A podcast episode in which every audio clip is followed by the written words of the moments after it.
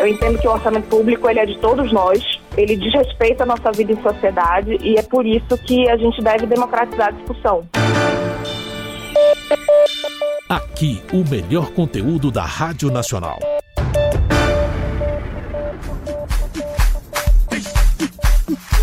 Olá, eu sou Walter Lima, apresentador do Revista Brasil, aqui da Rádio Nacional. Eu tive a oportunidade de conversar com a Clara Marinho. A Clara Marinho, ela foi reconhecida pelas Nações Unidas como uma das afrodescendentes brasileiras mais influentes do mundo neste ano de 2021. Ela faz um trabalho muito legal, muito bacana, tem um papo muito agradável. Eu convido a você para acompanhar essa entrevista e tirar as suas conclusões. Eu tive que aplaudir a Clara justamente pelas suas posições, pelo desenvolvimento do seu trabalho, enfim, por tudo que ela tem feito. Eu tenho certeza que você também irá aplaudi-la. Vamos acompanhar essa entrevista? Para mim é uma alegria estar aqui na rádio. Minha família é ouvinte, assiste a TV Brasil. É uma alegria conversar com todos vocês sobre esse tema. Eu fui surpreendida com a notícia, mas acolho e agradeço o reconhecimento, não é? Agora então pra conta para nós por que, que esse reconhecimento chegou, dona, dona Clara, e acima de tudo, já receba de forma antecipada os nossos cumprimentos, Clara. Muito obrigada. Pois bem, eu fiz parte de um grupo é, de pessoas de todo o mundo que foi selecionada para estar nas Nações Unidas é, dialogando sobre a, os direitos das pessoas afrodescendentes, né? Então tem gente, por exemplo, é, dos Estados Unidos que está lutando pelos direitos é, da pessoa com deficiência. Tem gente, por exemplo, na Jamaica lutando por reparação. E esse grupo de pessoas que esteve comigo no ano passado é, faz parte da lista, né? É por é, sua participação nas Nações Unidas e por reconhecer todas essas trajetórias, né, de pessoas que estão atuando em favor da população negra.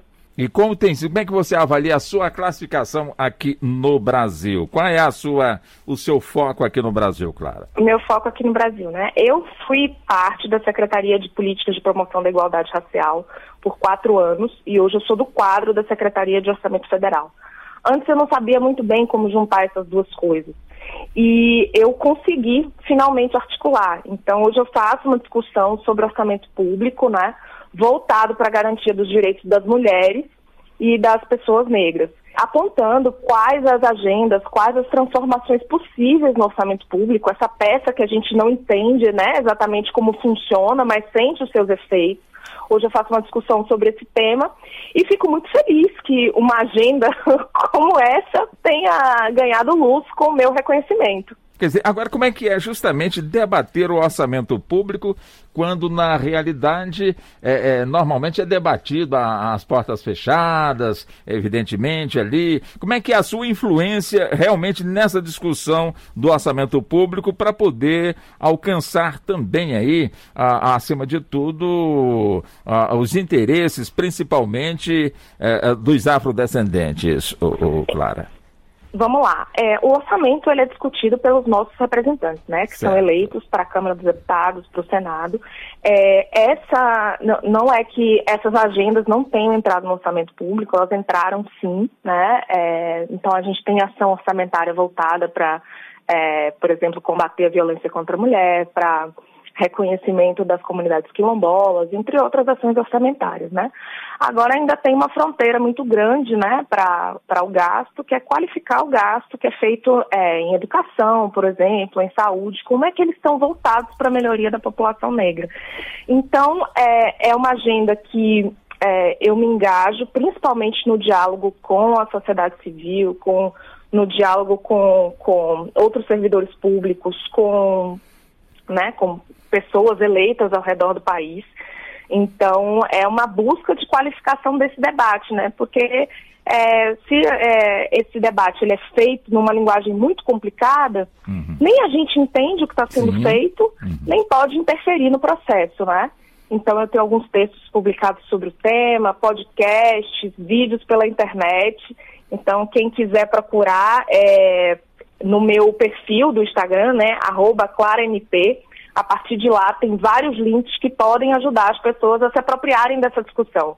Eu entendo que o orçamento público ele é de todos nós, ele desrespeita a nossa vida em sociedade e é por isso que a gente deve democratizar a discussão. Agora, você teria para nos contar um exemplo, é, é, é, de certa forma, que já ah, é fruto dessa discussão e que a, a, acabou chegando nesse orçamento que nós estamos aqui abordando, ou Clara?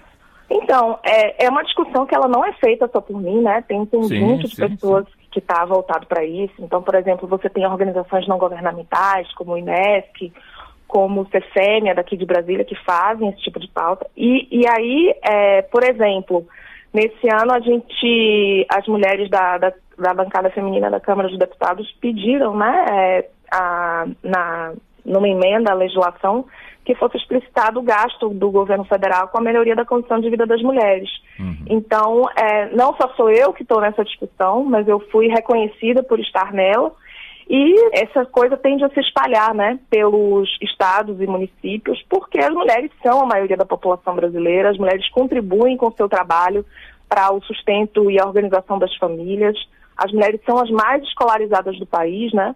Então, nada mais justo do que explicar a essas mulheres que contribuem tanto com o país que a gente que a gente vive, que a gente faz, como é que o gasto é feito para melhorar as condições de vida delas, né? Eu tenho certeza que está todo mundo aqui se encantando com essa entrevista, Clara. Mas conta só para mim, Clara. Quem é a Clara Marinho? Conta só para mim. Quem é a Clara Marinho? Clara Marinho é baiana, tem 37 anos, dois filhos, chegou em Brasília em 2009 com o sonho de transformar a administração pública para a melhoria da condição de vida das pessoas.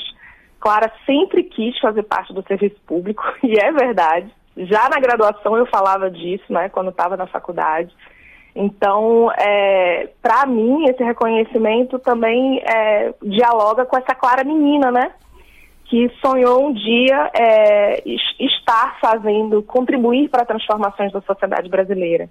Clara gosta de estudar, é boa de caderno e acha que o estudo não deve ficar restrito só a ela, né? Ele deve ser espalhado por aí na linguagem mais acessível possível para que as pessoas se apropriem do que do, das discussões complexas que acontecem na sociedade brasileira, né? Muito legal, fazendo palmas aqui para você, viu, Clarinha? Deixa eu passar para o nosso âncora César Fatioli no Rio, que também conversa com você, claro. Vamos lá, César. Você fez referência que os coletivos de trabalho e de militância e discussão é, são, foram essenciais na sua trajetória. Sim. É, isso é um quadro comum a quem ascende ao serviço público hoje. É, as pessoas é, têm, têm clareza, na maioria, é, que por mais que tenham talento e mérito individual no que conseguem, ainda mais quem tem que enfrentar barreiras de classe, de renda ou de cor, é, que ela necessariamente é efeito de um esforço coletivo, que precisa retribuir o que, o que recebeu, é, por mais dificuldade que tenha enfrentado, essa consciência está é, na maioria, como a gente vê, por exemplo, nos Estados Unidos, em que todos os caras conhecidos do basquete americano normalmente têm projetos é, de inserção social tal. É, já, já se tem essa. Já se evoluiu bastante nisso no Brasil? Olha, eu penso que sim. Nós temos organizações muito ativas né, na área de, de, de direitos humanos, de direitos da cidadania, etc. Acho que faz parte da vida civil se envolver com essas organizações né, é, e qualificar a atuação no serviço público. Acho que tem muita gente boa fazendo isso por aí, ao redor do país, né? Gente na assistência social, gente na saúde, né?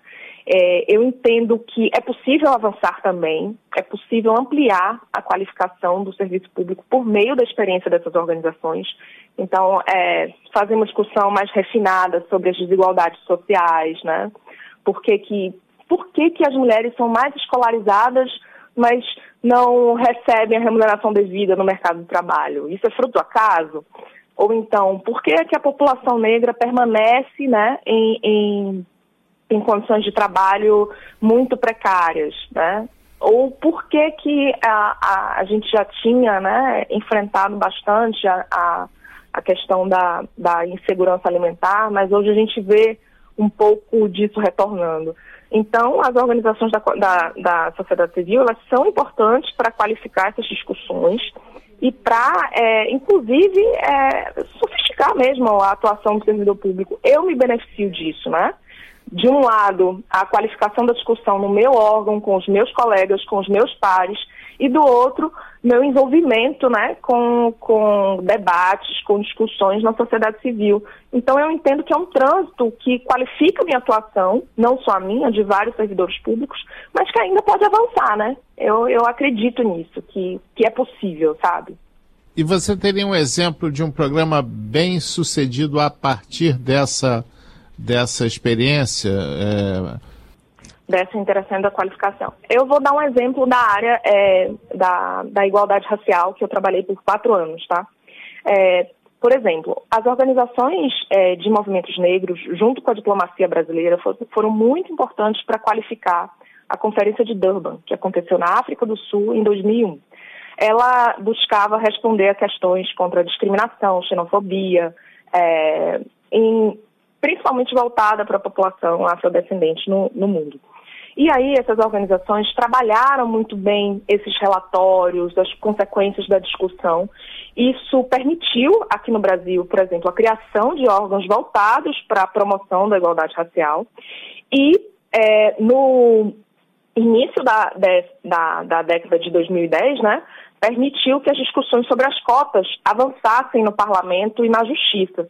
Então, em 2012, nós tivemos a aprovação de cotas nas universidades, né, que permitiu que a universidade brasileira, é, financiada com recursos federais, tivesse a cara do Brasil. E em 2014 a gente teve a, as cotas para o serviço público, né?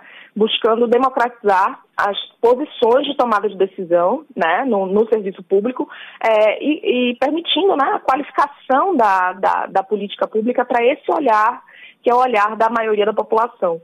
Então, eu entendo que são duas medidas que são de massa e que vieram é, que são consequência da atuação da sociedade civil junto com o governo brasileiro, né? Então, se a gente é, permitindo, né, que os objetivos fundamentais da República eles se concretizem.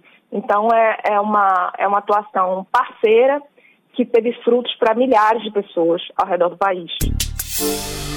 Bom, para que possamos já encerrar, o Clarinho, eu ficaria com você aqui até amanhã a gente conversando, né? Tão, tão bacana, tão legal realmente. Mas eu estive com o professor uh, José Vicente ele que é Sim. reitor da Universidade Zumbi dos Palmares, e ele com outras entidades estão realmente num, numa campanha muito forte, porque todos nós sabemos que as cotas raciais, na, principalmente nas escolas, elas têm um prazo de validade, né? Vencem, portanto, aí no ano que vem. E até agora o Congresso não se manifestou, não se posicionou para poder, de certa forma, trabalhar na sua renovação. Então está tendo um movimento muito grande portanto, nesse sentido. Mas eu pergunto a você, você, por exemplo, com seu trabalho, como também dos demais que foram reconhecidos, portanto, aí de forma nominal, eh, pela a influência aqui no nosso, no nosso país. Como é que o trabalho de vocês chega eh, até aquela, aquela pessoa que sofre a discriminação porque chega para se apresentar num trabalho, para uma vaga de trabalho? Quer dizer, não é dito a ela que a vaga eh, já está, pre, a vaga está preenchida, mas não diz por quê, né? Ela sente ali que uma pontinha de discriminação, como também para poder alcançar também o, o, ensino aqui no nosso país, também tem essa, essa situação e tantas outras coisas mais. De que forma esse trabalho de formiguinha de vocês chegam até esse, esse segmento da nossa população, Clara? Veja só, é, como eu disse, é, é, a minha participação é, vem de esforços coletivos, né? E esforços coletivos feitos desde a década passada, é, desde o século passado, perdão, tentam desmistificar a, a, ideia de uma democracia racial, né? De que nós vivemos, é, é todos os brasileiros têm as mesmas oportunidades. É? Como você bem mencionou aqui, não, não temos, né? A atuação do José Vicente para a renovação das cotas expressa isso. É, a gente tem visto principalmente casos no varejo, né? Ou na contratação, ou na prestação de serviços, é, que, que, discriminam as pessoas e isso, o racismo, ele é escamoteado pela expressão boa aparência, né? como, como se os nossos traços, o nosso ser no mundo é, fosse inadequado, né? Quem disse que é inadequado, sabe? Então, é, eu entendo que tem uma profunda atuação de pessoas ao redor do país é, tentando fazer com que todo o arcabouço legal que a gente já produziu, porque a gente tem um monte de coisa boa na, na legislação, se concretize. Então, a gente vê, por exemplo, um ativismo judicial muito forte, recentemente, né? É, muitos advogados entrando na justiça para fazer a concretização de direitos e para responsabilizar as empresas, as instituições que têm feito discriminação explícita contra a população negra. Então tem a gente tem o caso do Carrefour recentemente, né? E, e que é um caso que já corre na justiça, que, enfim, advogados negros têm estado envolvido, envolvidos nisso. E eu não duvido que novas ações apareçam, porque, infelizmente, parte das organizações no país é, só atua é, em relação à discriminação racial quando acontece um escândalo. Então, é um trabalho de formiguinha, sim, porque exige elaborar a legislação, negociar no Congresso, fazer acontecer no Poder Executivo, mobilizar o sistema de justiça, mobilizar a sociedade civil, mas eu acho que ele está acontecendo, né? Então, a gente tem a discussão é, da, da, promoção da igualdade racial, sim, é, por, por, vários lugares do país. É, é infelizmente, isso acontece no momento em que as condições de vida estão deterioradas por conta da crise que vivemos, mas eu entendo que que está acontecendo, sabe? E é isso que me motiva a seguir em frente. É, eu tenho é, a convicção que as coisas estão acontecendo e eu tenho esperança que elas podem melhorar. Clara Marinho, foi um prazer muito grande ter realizado essa entrevista com você. Espero com toda certeza, tê-la mais vezes aqui no Revista Brasil e pode ter certeza absoluta, eu já estou me sentindo influenciado por você, tá bom, Clara? um abração para você, Clara. Um abraço enorme, foi um prazer estar aqui dialogando com vocês. Aqui, o melhor conteúdo da Rádio Nacional.